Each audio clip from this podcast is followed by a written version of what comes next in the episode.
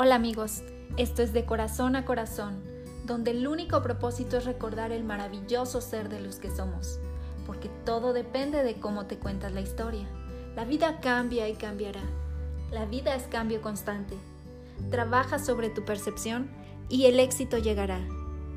Yo soy Verónica Valdés y el tema de hoy es responsabilidad y perdón. ¿A cuántos nos pasa que por conseguir que todo el mundo acepte nuestra forma de ser o hacer las cosas, dejamos la responsabilidad de nuestra felicidad, bienestar y paz mental en manos de otros? En nuestro afán de querer cambiar a los demás, nos convertimos en víctimas o victimarios, según sea lo más conveniente. Pero hacernos responsables nos permite recuperar nuestro poder interno. Es decir, si yo lo creé, yo puedo cambiarlo. Al saber que yo creo mi propia realidad a través de mi percepción y reacción ante esa situación, me permite tomar conciencia y responsabilidad ante ella. Es decir, cuando tú culpas a alguien o te quejas de alguna situación, estás entregando tu responsabilidad y con ello tu poder. O sea, dependes de una persona allá afuera para resolver tu problema o para sentirte mejor. Dicho en otras palabras, nosotros no vemos las cosas como son, sino como somos. Es la ley del espejo. Ser responsable significa que puedes crear y cambiar tu realidad si así lo decides. Es decir, saber que todo lo que ves allá afuera, incluyendo las críticas, son el resultado de tu propia percepción e interpretación. Por lo tanto, es un reflejo de lo que está pasando dentro de ti. Por eso es importante comprender que no todo el mundo ve lo mismo que tú, que todos tenemos diferentes procesos y por lo tanto diferentes interpretaciones que trabajar. Es importante comprender que no importa lo que alguien te ha hecho, ni el acto en sí, sino lo que tú haces con las decisiones que tomas en relación con lo que te ha sucedido.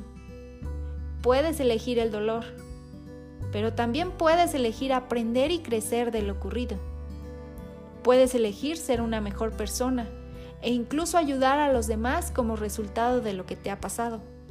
Como dice un aforismo, el resentimiento es como tomar veneno y luego esperar que la otra persona muera. O el dolor es inevitable, pero el sufrimiento es opcional.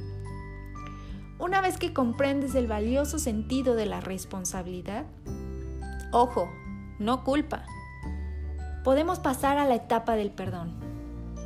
Cuando comprendemos que el perdón no se lo otorgamos a otros, sino a uno mismo, nos liberamos de una carga emocional grandísima.